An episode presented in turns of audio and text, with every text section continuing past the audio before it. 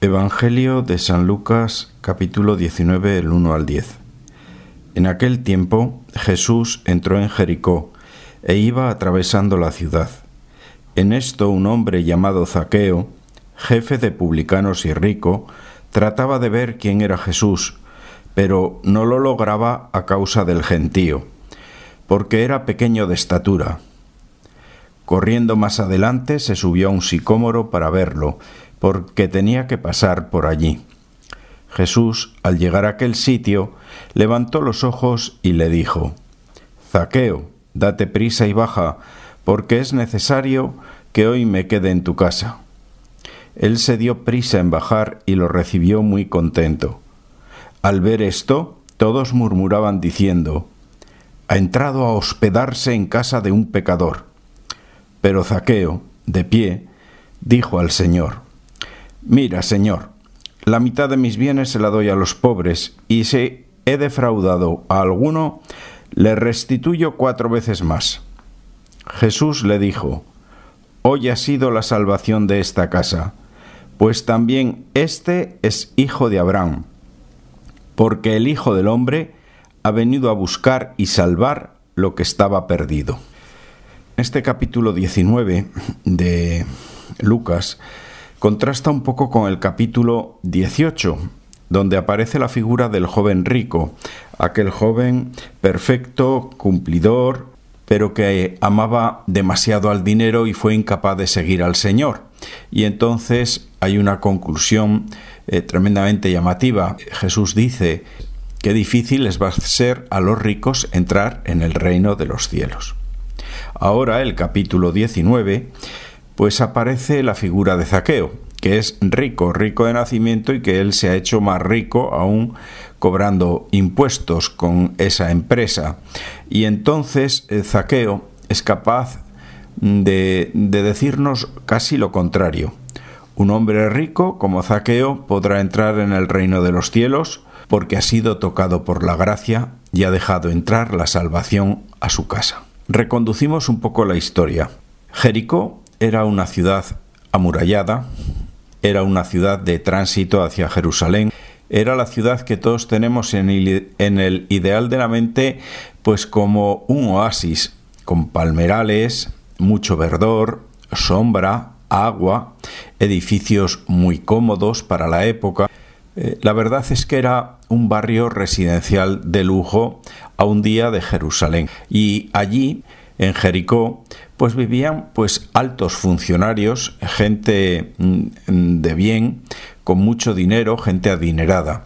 Y Zaqueo tenía una gran actividad porque al ser una ciudad necesariamente de descanso y de tránsito hacia la ciudad santa, pues la recaudación por sus puertas era abundante. Esto lo que nos quiere decir que pues que el pecado de Zaqueo funciona, y funciona bien, pero él sabe una cosa, que su felicidad no está en ganar mucho dinero o en tener poder. Zaqueo nos engaña. Zaqueo sabe que en el fondo de su corazón hay un anhelo de verdadera felicidad, de bondad, de belleza, de amor. En este pasaje aparece mm, que la gente que no lo quiere es la misma gente que a él lo hace rico, y esta gente siempre ha sido un obstáculo para él. Me imagino en la infancia con aquellos motes y con las risas que causaba su baja estatura, eh, con esta gente que no le deja ver lo que sucede fuera, esta gente que, que significan el complejo, el obstáculo, el miedo al ridículo, el dejarse llevar por la opinión de los otros, esta gente que influye mucho en, cómo vivimos, cómo pensamos y cómo somos todos. Para Zaqueo, el, sentirse pequeño ha sido importante. Él ahora lo toma como ventaja porque el saberse pequeño, el conocerse bien, el saber que no es feliz, es lo que le va a permitir subirse a este sicómoro. El sicómoro es un árbol de la familia de las higueras. Él sabe que probablemente se vuelvan a reír de él al verlo subido al árbol, pero no importa. Lo que importa es su anhelo. Y su anhelo en este caso tiene nombre. Es Jesús. Yo me pregunto qué es lo que tiene la mirada de Jesús cuando se dirige a Zaqueo. No necesita preguntarle nada. Ya sabe cuál es, conoce su nombre, eso lo dice todo. y lo único que dice, hoy me voy a alojar en tu casa, Zaqueo. Y Zaqueo baja con toda la rapidez que puede, ilusionado, feliz y también seguro de que algo va a cambiar, que su vida no va a seguir igual, que si este hombre, Jesús, entra en su casa, el Zaqueo posterior será distinto. Nadie de bien entraba en la casa de Zaqueo. Nadie que fuese peregrino a Jerusalén podía entrar en casa de un publicano. Pero donde entra el Salvador, entra la salvación y la alegría. Y Jesús sí entró en su casa, y no se contaminó, sino que al revés, la casa se transformó.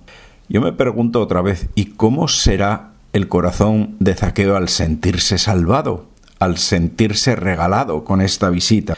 Porque eh, ha restaurado de un plumazo todo su pasado, todas sus heridas, todos sus complejos. Él estaba allí. Gracias a los romanos se sentía un poco más confortable, pero con los judíos, con su pueblo, él se sentía eh, sucio y se sentía fuera. Y ahora Jesús, el gran Jesús, le dice nada más y nada menos, este es hijo de Abraham que dicho con nuestro vocabulario podríamos decir, a este su historia lo justifica a los ojos de Dios y este hombre es salvo. Toda decisión tiene consecuencias y, y Zaqueo también va a tener consecuencia. Deja la vida vieja, deja la vida de riquezas, deja la recaudación de impuestos que no le hace feliz. Y se acuerda del Levítico y de los libros de la ley. ¿Qué es lo que dicen estos libros sobre el robo, pues lo que dicen exactamente es que aquel que robe con violencia debe devolver el cuádruple, que aquel que robe y lo oculte debe devolver el doble, y aquel que robe y lo confiese debe devolver lo robado más la mitad de lo robado. En el acto de conversión de Zaqueo vemos que él quiere devolver el cuádruple. ¿Y por qué? porque mm, Zaqueo ha descubierto cuál es su corazón. Y el vacío de su corazón estaba lleno mm, de venganza, de odio, de desamor. Él sabía cuál era su fortaleza, cobrar impuestos, machacar, atornillar fuerte, y lo hacía y lo hacía muy bien, y le daba un buen rendimiento. Por eso él eh, siente que ha sido poco honesto que quizá ha sido duro con muchas personas, que ha exigido de más a quien no podía dar tanto, y dice, restituiré cuatro veces más. Este hombrecito de baja estatura es importante. Mm, la verdad es que las escrituras no hablan más de él, pero en la tradición de la Iglesia sí se considera que después de Pentecostés Zaqueo acompañó a, Pedro durante mucho tiempo y que este Pedro lo nombró obispo de Cesarea, probablemente Cesarea la, Marítima, que era la ciudad más espectacular y la ciudad donde vivían todos los altos cargos tanto de Roma como de parte de las dinastías y de sus seguidores del rey Herodes. Y también eh, es muy probable que este fuese el cuarto obispo de Jerusalén al dejar Cesarea. Eh, Zaqueo mm, no fue insignificante. Zaqueo ciertamente cambió su vida absolutamente por Jesús. Y yo estoy convencido de que con un corazón alegre, eh, acompañado, fuera soledades y, venga bendiciones para su vida. ¿Qué sacamos de en limpio de esta, de esta historia de Zaqueo? Pues que, en primer lugar, no engañarnos, reconocer nuestras limitaciones, dar gracias a Dios porque nos ama. Y también, pues que nosotros como cristianos, como colectivo, como parroquia, pues debemos ser árbol, debemos ser sicómoro para los hombres de nuestras calles. ¿Cómo? Permitiendo lo que no tuvo ocasión de ver Zaqueo, que las personas que nos rodean, que los compañeros, que puedan ver a Jesús, que en la parroquia, en los grupos, eh, eh, que los otros puedan ver a Jesús, darse cuenta de que es el Hijo de Dios, de que si Jesús te visita y entra en tu casa, te puede transformar. Que así sea.